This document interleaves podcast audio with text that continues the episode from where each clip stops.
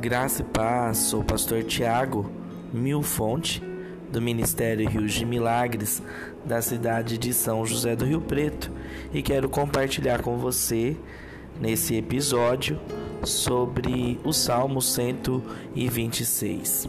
Nós precisamos entender que a fé não está relacionada com a emoção. Então, assim, tudo que nós precisamos ter é um coração estruturado na fé para que nós não venhamos nos abalar com as circunstâncias da vida. Então, um coração estruturado na fé entende que aquele que começou a boa obra em nossa vida, ele vai completá-la até que seja terminada. Ou seja, o Senhor ele aplicado em terminar aquilo que ele começou na nossa vida. E o Salmo 126, ele retrata a ação maravilhosa de Deus a trazer o seu povo do exílio, né? Eles estão voltando depois de muitos anos de escravidão na Babilônia. E quando nós olhamos para esse salmo, nós vamos ver que Deus trabalha pelo seu povo.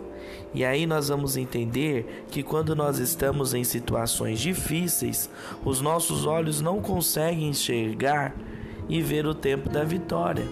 Ou seja, em tempos difíceis exige muito da nossa estrutura humana, né? A nossa alma, do nosso corpo e do nosso espírito.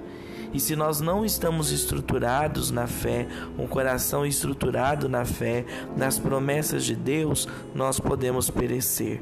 Então nós vamos entender que em tempos difíceis nós temos que fazer o necessário para nós ficarmos vivos. Você tem que fazer o necessário para você ficar vivo. E aí nós encontramos no Salmo 126 o salmista dizendo assim: Estamos com quem sonha. Foi como um sonho. Então nós entendemos que Deus ele é poderoso para fazer muito mais abundante além daquilo que nós pedimos ou pensamos, segundo o poder que nós opera.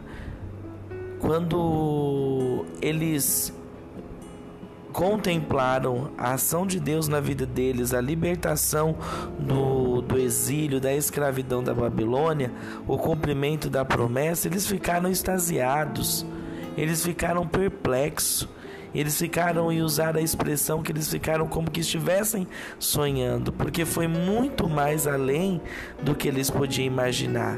Então, quando nós não quando estamos na situação difícil, nós não conseguimos perceber que algo de bom vai chegar, porque é tão intenso a dificuldade, é tão às vezes até agressivo emocionalmente que nós não temos outras perspectivas de vida.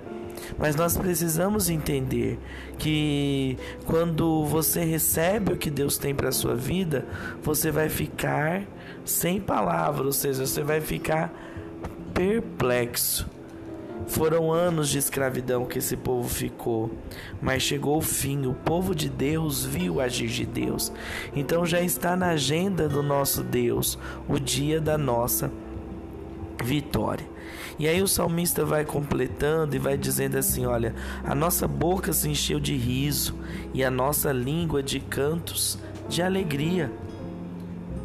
Então nós vamos vendo que Deus ele é especialista em transformar o nosso pranto em alegria. O Salmo 30, versículo 11 diz assim: Que o Senhor converte o nosso pranto em dança e substitui o nosso traje de luto por roupas de alegria. Então, você precisa entender que nós podemos até andarmos é, com um sentimento de peso no coração ou até de luto, mas é só um tempo. Tudo passa, a mão do Senhor está sobre nós para nos abençoar e o nosso Deus ele é especialista em mudança. E nós encontramos ainda mais, o salmista diz assim: que o Senhor fez coisas grandiosas por este povo. Então, o que, que você está pensando? O que, que você pediu para Deus? A palavra diz que o Senhor ele tem pensamentos de paz e não de mais de mal. ao nosso respeito. E São Senhor, ele tem um plano perfeito ao nosso respeito. Por isso que você não pode deixar que o inimigo plante no seu coração que Deus não é com você, que nada vai dar certo em sua vida ou coisas semelhantes. É mentira do diabo. O Senhor está preocupado com você. Você é um projeto dele, você é um plano dele e ele quer realmente cuidar de você. E os pensamentos que ele tem ao teu respeito são maiores, mais excelentes. Não é isso? E aí, diante de todo o desgaste que eles passaram, o salmista diz assim: Olha, restaura-nos, assim como enches o leito dos ribeiros no deserto. A situação difícil tem um poder também de trazer desgaste na nossa vida. Quando nós estamos na situação difícil, a gente fica sempre pensando: ah, tô cansado, parece que a gente vai perdendo as forças. E é nessa hora que temos que clamar ao Senhor. Nessa hora nós temos que pedir: Senhor, restaura a minha vida, assim como o Senhor enche os ribeiros no deserto. E essa palavra fala das chuvas sazonais que em determinado tempo eles enchem os leitos secos do rio e a terra volta a ficar pronta.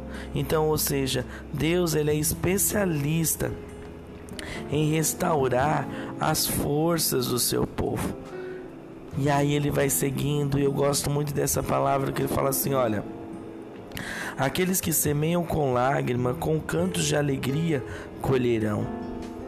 Então nós vamos entender que tudo que você faz, que eu faço, o Senhor vê. Os olhos do Senhor, eles voltam-se para os justos e os ouvidos do Senhor estão atentos ao seu grito de socorro. Tudo que nós fazemos, o Senhor vê e você acha que o Senhor vai ficar parado? Diante de tudo aquilo que fazemos, nós não podemos esquecer que os olhos de Deus vê tudo, cada esforço nosso, cada semente que plantamos. O que nós não podemos fazer é parar, é desistir, pois quem para não planta e quem não planta não colhe. E aí nós vamos entender que as lutas ou as dificuldades não determinam o poder das sementes que plantamos. É o poder que nós que Deus tem em fazer germinar a semente. Por isso, preste atenção. Nenhuma situação difícil tem poder sobre o que plantamos e nem pode invalidar o poder de Deus para fazer a semente crescer. Prepara o teu coração, deixa Deus te abençoar. Ele vai fazer uma obra grande na tua vida, ele vai encher a tua boca de riso, colocar um novo cântico. E tudo que você plantou chorando, ou seja, tudo que todo o esforço que você fez em meio à dificuldade vai ter uma recompensa, vai ter uma colheita. Vai ter uma grande colheita.